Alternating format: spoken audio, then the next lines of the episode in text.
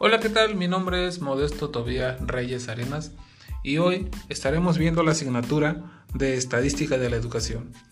Hoy recabaremos todo lo aprendido del tema 4, Interpretación y presentación de datos.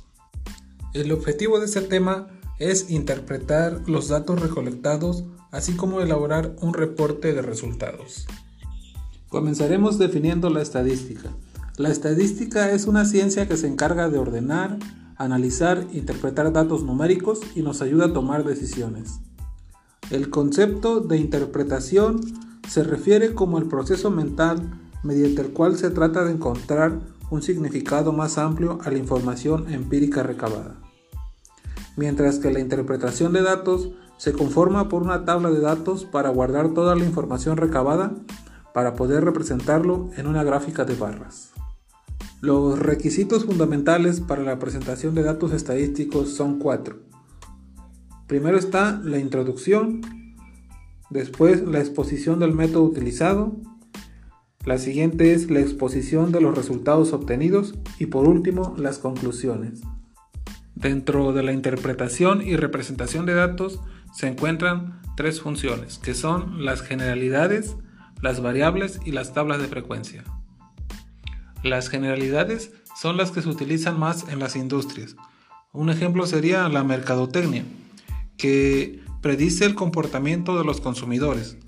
Los recursos humanos, en ellas, en las empresas, también se puede ver en el caso del clima laboral. Y por último, en lo que tiene que ver con lo académico, esto quiere decir que esto también se puede interpretar dentro de la rama de la educación.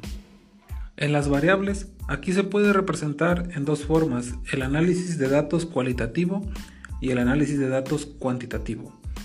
El análisis de datos cuantitativo se presenta de manera verbal o en ocasiones en gráficas. En él se busca la interpretación a través de entrevistas, discusiones, observaciones, etc. Por lo tanto, el análisis de datos cuantitativos este se da en forma numérica en una técnica de recolección de datos. Y la tabla de frecuencias. Esta muestra la distribución de datos mediante sus frecuencias. Sus características principales son numéricas. Y como último subtema estaremos viendo la elaboración de un reporte de resultados.